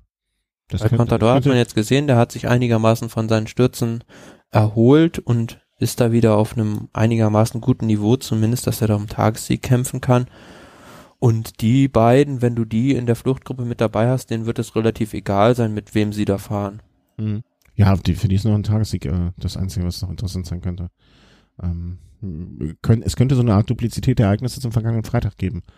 Ähm, das wäre in der Tat möglich, ja. Und man muss natürlich auch sehen, wie die Sky-Mannschaft jetzt also in der dritten Woche zurechtkommt, weil man hat gesehen, heute, das war sicher auch wieder eine ganz, ganz schwierige Situation, die man da überstehen musste und die Mannschaft musste jetzt schon sehr viel arbeiten und ich denke, das geht auch trotz dieser, dieser starken Mannschaft irgendwann an die Substanz. Ist halt die Frage, wie man, wie gut der, äh, also ne, es ist ja nicht mehr lange. Äh, es gibt jetzt den Ruhetag, danach gibt es noch diesen Sprintertag, wo ich sag mal auch vorsichtig, man einen ruhigeren Tag hat zumindestens. Ne? Also im Prinzip sind es jetzt zwei Tage, die ein bisschen der Erholung dienen können. Und dann haben wir ja nur noch Mittwoch, Donnerstag. Ähm, den Samstag und den Sonntag kann man ja eh schon mal ausklammern. Ne? Das heißt, im Prinzip sind es nur noch drei Tage. Ich glaube, wenn man sowas im Hinterkopf hat, das, dann geht es vielleicht noch mal ein bisschen leichter ähm, zur Sache. Ähm, kommen wir mal noch zu der Etappe. Äh, wir waren jetzt gedanklich beim Mittwoch. Genau. Ähm, dann kommt eigentlich nur noch, ne, also noch mal eine Sprintetappe, äh, dann das Zeitfahren, ähm, dann die Paris-Etappe und davor noch mal eine Bergetappe, mh, hm, die eigentlich, würde ich behaupten, sehr einfach ist. Im Sinne von, äh, was da, äh, wie, von der Topografie her sehr einfach aber sehr viel passieren kann. Und zwar im, im, im Grunde genommen gibt es äh, am Anfang leicht wellig, ne, mal hier ein kleiner Anstieg, ein dritter Kategorieberg, also jetzt nichts Außergewöhnliches. Und dann geht's ab Kilometer 77 eigentlich ja rund 23, 3, so um die 50 Kilometer bergauf äh, bis zum ersten Kategorieberg, dem Col de Vars. Warn? Vars. Vars? Ja. Ich meine Brille nicht an. Äh, erste Kategorieberg, aber ich, ich, ich glaube, da kann man über die Länge dieses Anstieges, über diese 50 Kilometer, nicht steil, aber immer stetig bergauf. Ähm, Und vor allem die letzten 9,3 Kilometer dann mit 7,5 Prozent im Schnitt. Ja, da, da kann einem der Zahn gezogen werden. Und äh, von da aus dann äh, auch wieder Abfahrt von rund 10, 11 Kilometern. Und dann geht's einfach nur noch geradeaus steil hoch zum Isoar. Ja, Bergankunft am, am Col d'Isoar, die letzte, die letzte Chance da noch irgendwas in der Gesamtwertung zu richten, beziehungsweise ich kann mir vorstellen, wenn was wohl so sein wird, Chris Froome da noch vorne in Starkdistanz ist, dann müssen die anderen versuchen, da Zeit rauszufahren. Aber ja, da wird man sehen, wie das Szenario dann nach dem Galibier ist, aber der mhm. Col d'Isoire bietet auf jeden Fall eine willkommene Abschussrampe, um da ordentlich Zeit rauszufahren. Ja, also ähm, wenn man wenn man die wenn man äh, die Tour gewinnen will und nicht Chris Froome heißt, muss man an dem Tag einfach ähm, vier Minuten vor Chris Room reinkommen. Drei Minuten. Ja, vor allem dem, die letzten, sagen wir mal, sechs Kilometer ist es selten, dass die Steigung noch unter neun Prozent fällt. Mhm. Also, also schon sehr steil. Aber für mich, also ich persönlich, als wenn ich Streckenplaner wäre, hätte ich mir da eine andere Etappe gewünscht. Noch ein Berg mehr. Ja, ich hätte also da wirklich auf dieser letzten Bergetappe hätte ich nochmal was richtig Schweres gebaut. So wie wir es in diesem Jahr beim Giro hatten. Mhm. Mit der Stelvio-Etappe. Mhm. mhm. Na, in, in, der Gegend wäre jetzt noch viel gewesen, ne? Also äh, äh, von Briançon. Ja, also diese Gegend, also warum nicht? Ähm, da sind also ganz viele hohe Pässe in der Nähe, die man da hätte befahren können. Aber so hat man halt, ähm, jetzt sage ich mal, für den Zuschauer 90 Kilometer oder sagen wir mal 100 Kilometer am Anfang der Etappe, wo eigentlich relativ wenig passieren wird. Mhm.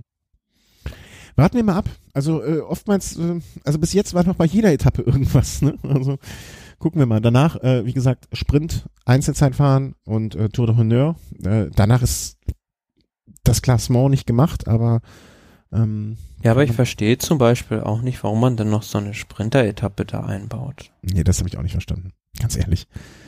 Ähm, also ich glaube, gehen wir mal davon, gehen wir mal davon aus, ähm, die Abstände sind ähm, nach dieser ISO-A-Etappe so, dass sie vor dem Zeitfahren, also dass die Tour dann noch nicht entschieden ist.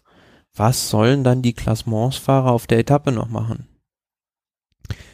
Ähm, ich, ich, ich glaube einfach, die werden erkannt haben, äh, Moment, wir haben ja noch zu wenig für die Spiele. Die haben durchgezählt, ne, haben gesagt, oh, wir haben jetzt so, so und so viel Bergetappen, wir haben so und so viel davon, wir haben so und so viel davon und haben dann am Ende festgestellt, äh, guck mal, wir haben zu wenig Sprinteretappen und haben dann noch eine eingebaut.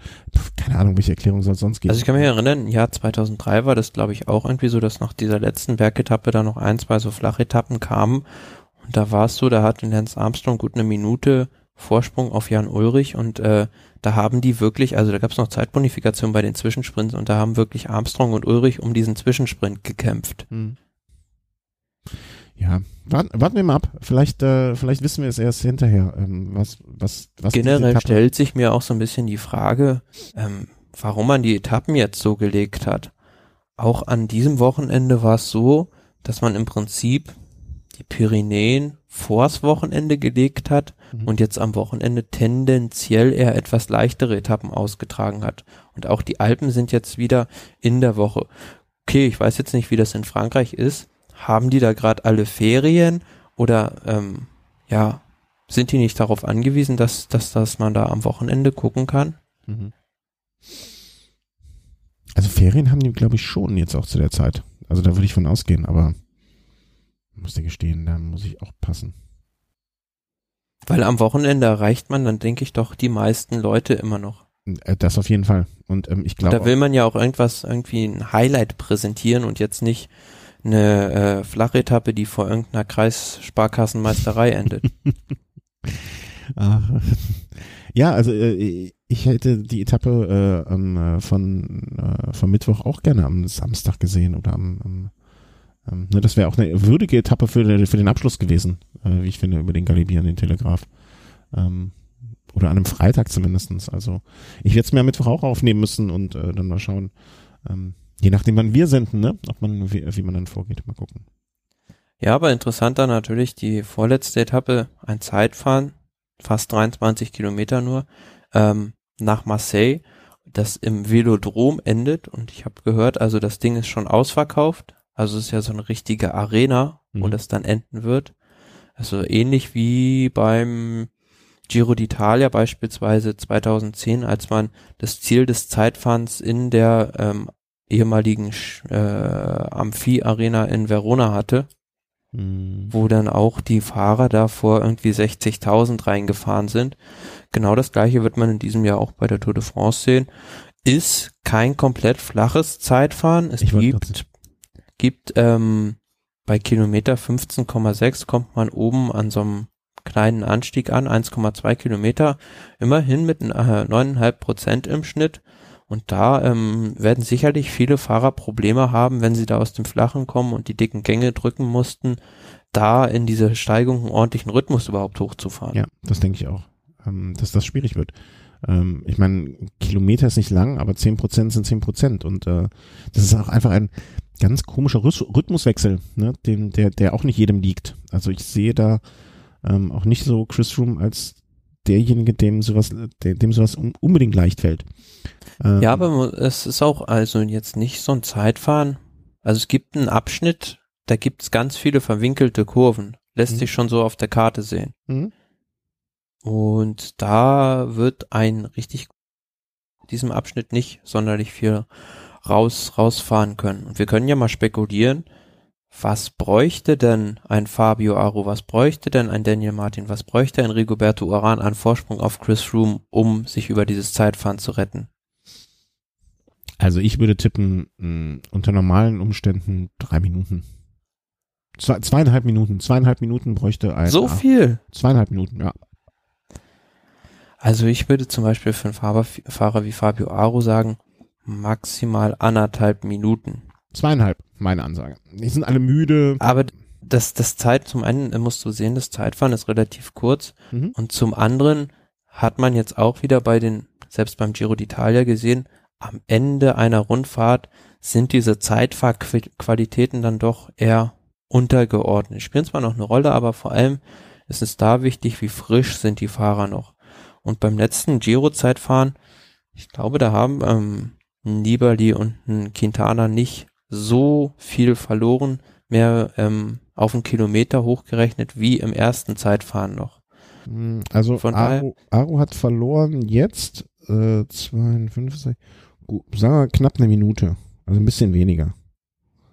In dem ersten Zeitfahren 40 Sekunden, 40 Sekunden hat er verloren.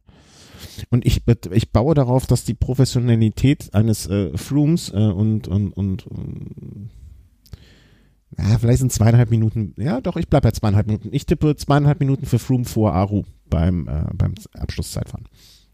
Ja gut, wenn wir jetzt mal schauen, das letzte Zeitfahren des Giro d'Italia habe ich mir jetzt mal genommen. Tom Dumoulin ist da Zweiter geworden mit 15 Sekunden ähm, Rückstand. Mhm. Nibali hat eine Minute neun verloren. Das heißt, er hat zu so 54 Sekunden auf, was waren das, eine ähnliche Distanz wie jetzt verloren. Also 54 mhm. Sekunden, was auch für ein Fabio Aro, geben wir dem mal 20 Sekunden mehr, dann wären wir bei 1, 1,10, 1,20 und Chris Froome ist, denke ich, nicht mehr ganz in der Liga eines Tom Dumoulin im Zeitfahren. Also wird es ja dann doch schon Bereich eine Minute, eine Minute 30 könnte vielleicht hinkommen.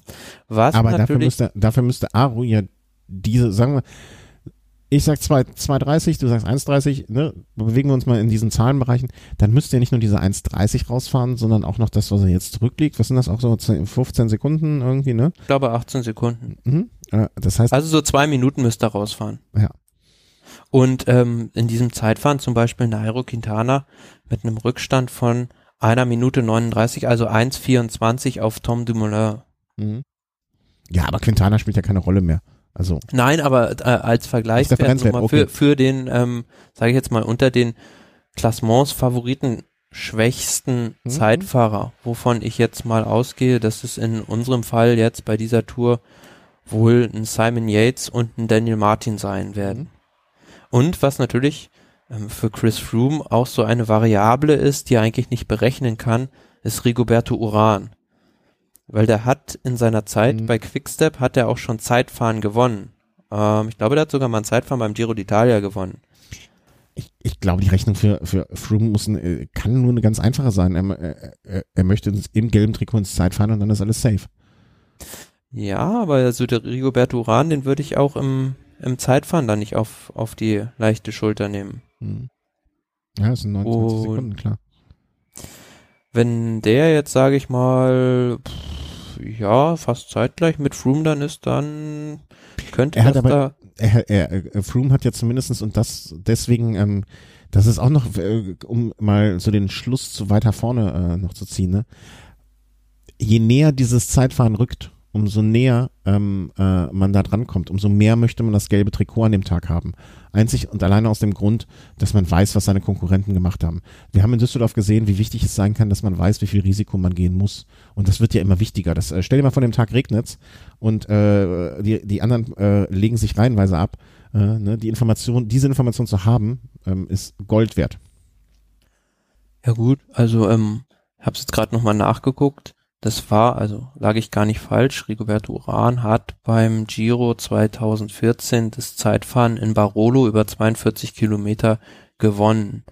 Mhm, Und wenn länger. er da wie, ja, aber selbst wenn er da wieder in diese Form kommen könnte, dann ist er auf jeden Fall ein Kandidat fürs Podium, wenn er bis dahin in Schlagdistanz bleibt. Mhm. Ja, aber, aber das, das halte ich ja für gar nicht so unrealistisch. Ne? Also Podium, er ist jetzt sechs Sekunden hinter Bardet und der deutlich bessere Zeitfahrer.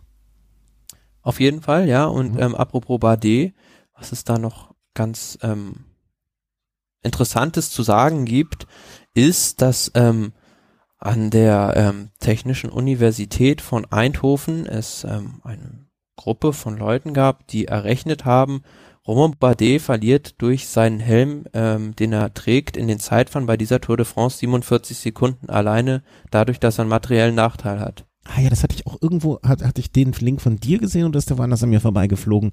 Nee, ähm. also das war also neulich in, äh, beim belgischen Fernsehen, die haben ja immer so ein Abendprogramm, wie Vlevedo heißt das. Mhm. Und da war so ein, ähm, ja, wie nennt man das, Physiker, Aerodynamiker, zu Gast und der hat da also ganz spannende Sachen erzählt und die haben das halt ähm, genau berechnet und ähm, da auch eine Studie angestellt und mit diesem Zeitverhelm, den Romain Bardet trägt, der ja hinten offen ist, mhm.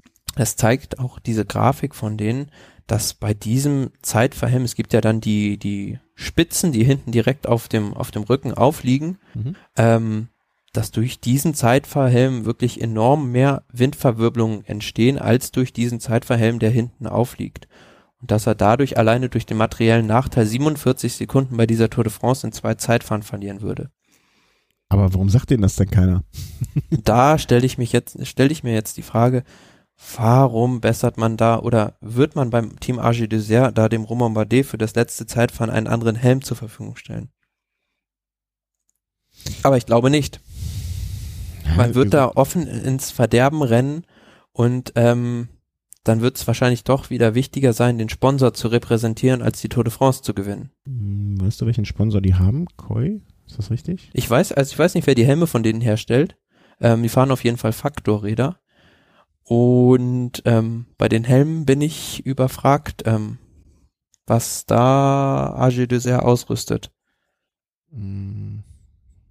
Die haben den gleichen, wenn ich das richtig sehe, haben den gleichen, ähm, äh, äh, wie heißt das, Helmlieferanten wie äh, Astana.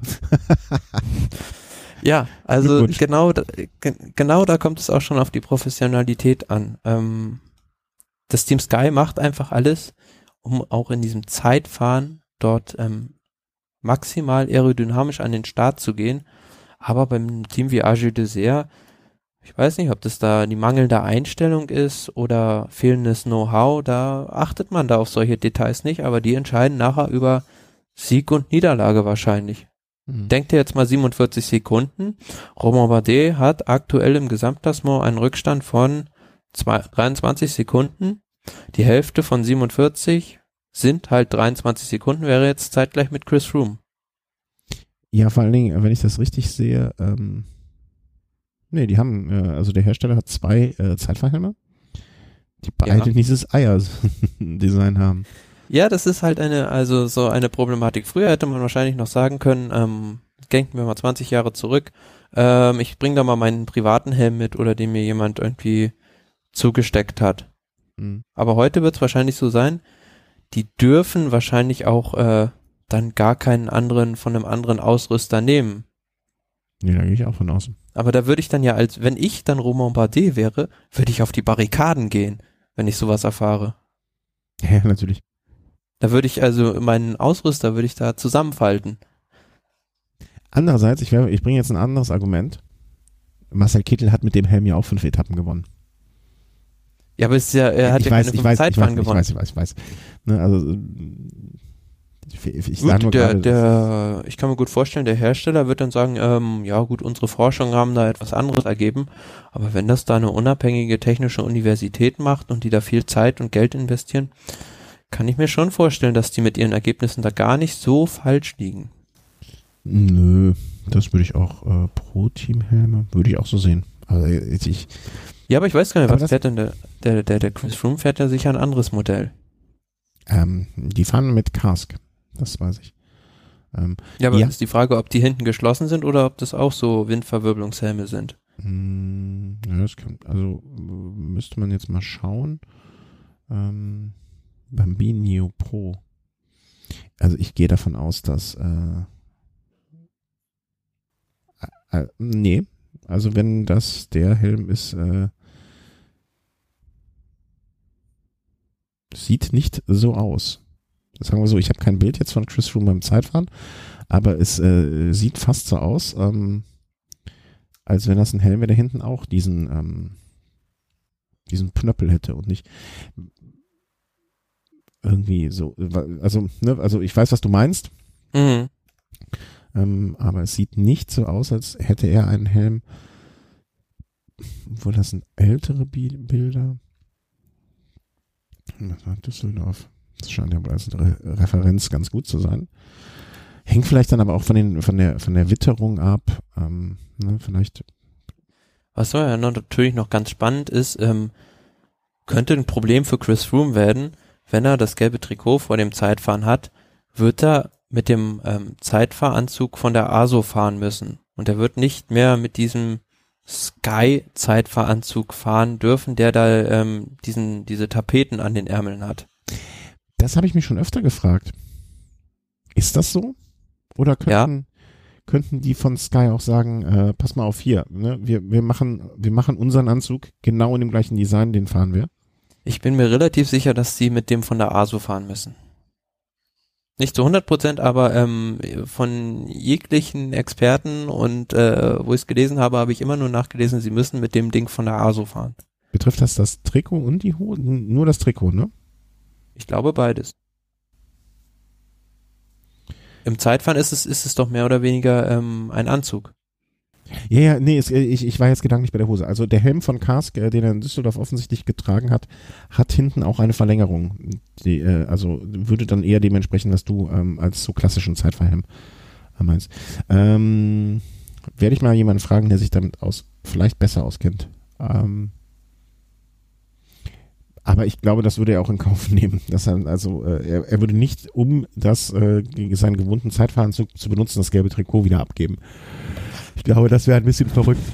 Aber, ja gut, also wenn wenn aber ich erinnere mich, ich, aber ich erinnere mich, dass das Team Sky als es damals noch äh, ähm, von ähm, einem, einem, großen englischen Radsportbekleidungsausrüster äh, gefahren ist, dass die ihre Hosen getragen haben, als sie äh, in, äh, über die Champs-Élysées gefahren sind, weil diese Hosen hatten ganz signifikant auf der linken Seite einen, einen, einen äh, Streifen und der war dann in Gelb gehalten. Und ich weiß, dass das das komplette Team ähm, getragen hat, als sie dann auf die Champs-Élysées gefahren sind. Und das hätte ja die Hose von der ASO nicht gehabt. Also die ASO, äh, ich glaube, die werden ja ausgerüstet von Lecoq Sportif. Und ähm, ich glaube nicht, dass die das gehabt hätten. Weißt du, weißt du, was ich meine? Ja. Ähm, interessante Frage. Müssen wir, müssen wir mal nachgehen. Vielleicht äh, kennt das ja irgendeiner. Also hat, äh, hat da nähere Informationen ähm, zu. Weil ich, ich sehe auch auf den Hosen, äh, die, die jetzt tragen, also die das Team Sky getragen hat, äh, sind halt auch die Sponsoren drauf, ne? Also die, die, die Sponsoren aus dem Jahr damals. Hm. Wir werden das mal recherchieren, wie man dann so schön sagt. Ja, aber auf jeden Fall eine ganz, ganz spannende Frage, was, also da gibt es so viele Fragen, was diese Materialwahl angeht vor dem, vor diesem Zeitfahren wo wirklich, also man merkt schon, wir diskutieren da im Bereich von Sekunden, wo es dann auch wirklich auf solche Kleinigkeiten ankommt, so, so Details, also auch ob da die, zum Beispiel die Startnummer richtig aufgebügelt wird. Ich kann mich erinnern, bei der Tour de Suisse 2011 war das, glaube ich, ähm, da ging's im letzten Zeitfahren, hat glaube ich Damiano Cunigo die Tour de Suisse um vier Sekunden gegen Levi Leipheimer verloren. Aber der hatte seine Startnummer einfach nicht richtig aufgebügelt, die flatterte da irgendwie im Wind rum. Aber sowas, selbst sowas sieht man immer wieder bei den Profis auch. Ja, bin ich ja bei dir. Kann ich nicht nachvollziehen, ne? Also entweder sind Profis, da müssen sich auch wie Profis verhalten, ähm, oder ähm, ähm, sie, sie also es geht halt nicht, ne? Also du, du, du, du kommst doch nicht mit Flipflops zum Fußballspielen. Nee, auf keinen Fall, aber beim Team Sky ist es zum Beispiel auch auffällig, wie oft jetzt der Chris Froome schon technische Probleme gehabt hat. Also neulich hat er irgendwas an der Schaltung gehabt. Heute hat er auch die ganze Zeit an seinem Rad rumgefummelt. Dann hat er einen Platten gehabt. Und ähm, ja, dann hat man auch noch so mitbekommen, die haben jetzt einen besonders leichten Reifen von Continental da bekommen. Ja, aber frage ich mir ja auch, der kann ja nicht besonders viel Pannenschutz haben, wenn er besonders leicht ist. Mhm. Ja, wobei ich habe gesehen, also die Tage noch eine Statistik äh, bezüglich der Reifen, ähm, ähm, wo man gesehen hat, welche Teams mit welchen Reifen ausgestattet sind. Ähm, und das war eigentlich recht übersichtlich. Also, ne, also mit Continental fahren die allermeisten. Ähm, äh, dann gibt's noch Vittoria mit den Open Corsa Graphens als, ich glaube, Zweitmeisterausrüstung, Specialized. Natürlich an ihren Rädern mit Specialized-Reifen ähm, Challenge-Reifen an einem Rad, ähm, dann, ähm, ich glaube, Veloflex an anderen. Ne, also die, ich glaube, bei den Reifen, ähm, das ist schon so ein, ähm, da, da, das, die, die Karte ist durchgespielt, ne? Also ich glaube, da fahren die relativ gleich auf, ähm, auf, auf also da fahren mehrere Teams mit diesen ähm, Kontinentalreifen, glaube ich. Ja. ja. Aber äh, ist, ist immer wieder eine äh, entscheidende, ähm, äh, entscheidende Frage oder eine spannende Frage, äh, ja, Toni Martin beispielsweise hat man bei der Tour de France den Pro Prolog dadurch verloren, dass er einen neuen Reifen im Zeitfahren ausprobiert hat. Ja, aber macht man halt nicht, ne? Also äh, das, das machst, also das wissen selbst wir, dass wir nicht mit Ja, aber ist die Frage, ob, ob äh, Toni Martin äh, das selbst wollte oder ob es der Hersteller wollte. Auch da, das gleiche, das gleiche wie bei äh, Bardet, ne? Wenn, wenn ich das nicht, wenn davon abhängt, dass ich die Tour gewinne, ja oder nein, dann muss ich halt auch mal das Maul aufmachen und sagen, nee, das mache ich nicht. Ja, aber ich bin, bin also ich bin wirklich gespannt, ob wir, ob wir jetzt Roman Bardet in diesem Zeitfahren mit diesem Helm sehen werden. Ja, das stimmt, das stimmt. Das hatte ich noch, hatte ich noch gar nicht so drüber. Also ich habe den Artikel ähm, äh, auch gesehen. Ähm, ja, aber spannend natürlich auch, dass ihn jetzt noch, also noch keiner darüber, darauf angesprochen hat, kein, also er keine Fragen dazu gestellt bekommen hat. Ich sag ja, wir müssen zur Tour. Wir müssen jeden Tag zu zweit da sein ja. und die Fragen stellen. die ASO will uns ja nicht akkreditieren. Ich möchte nochmal auf diesen Skandal hinweisen, dass wir keine Akkreditierung bekommen haben. Offensichtlich, ja. offensichtlich, also äh, du kannst die Fragen, äh, du denkst die Fragen aus und ähm, ähm, Du sp sprichst sie auf Französisch aus. Ja, genau. Bonjour, ça va? euh, tu une euh, helmet euh, avec euh, le aerodynamique? Euh, no bien. Okay? Sowas. Nee, wir brauchen einen Übersetzer. Klar, nehmen wir den Chris noch mit. So. Äh, vielleicht noch als ähm, ähm, äh, Vorausblick. Wir, äh, ach, das besprechen wir gleich äh, abseits des Mikrofons, ähm, wann wir denn vielleicht diese Woche noch senden. Ja, aber ganz spannend sicher. Also ich denke, wir werden da auf diese Fragen vielleicht noch zurückkommen. Also Au, auf jeden Fall, gerade das mit dem Helm, also da hast du mich jetzt angefixt. Denken wir da an das Jahr 1989, als Greg LeMond als erster da mit einem ähm, Aerolenker im Zeitfahren auftauchte und äh, Laurent Fignon da noch um acht Sekunden im letzten Zeitfahren abgefangen hat. Und ähnlich könnte es auch in diesem Jahr laufen.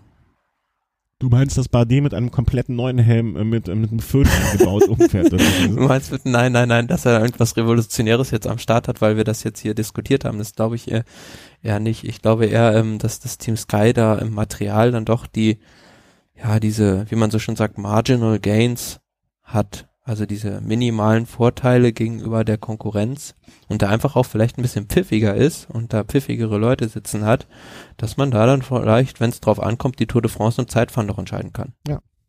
Ja, und, und auch das nötige Kleingeld dafür, das muss man ja auch sagen.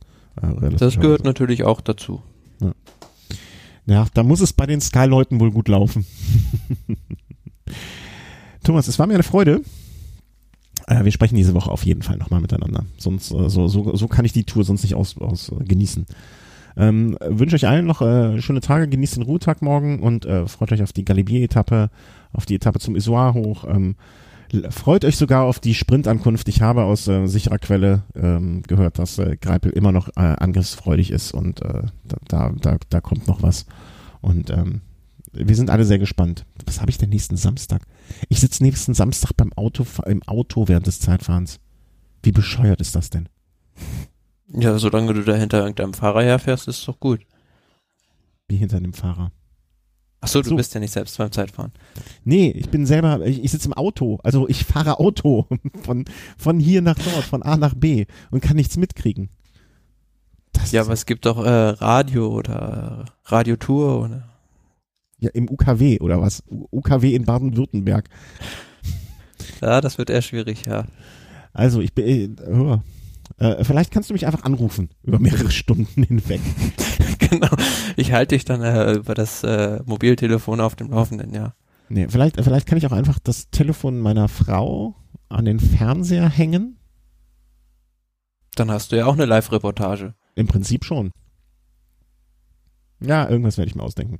Falls jemand noch eine Anregung dazu hat oder mir eine SIM-Karte mit unbegrenztem Datum, Datenvolumen äh, schicken kann, er, er, er braucht, er kriegt sie auch wieder zurück. Ja, ich brauche quasi nur unbegrenztes Datenvolumen am Samstag, äh, um sozusagen Eurosport zu streamen, wäre ich mit 100 äh, über die Autobahn äh, töff töff äh, fahre. Ähm, das wäre super. Ja, einen schönen Tag und danke fürs Zuhören noch. Tschüss. Tschüss.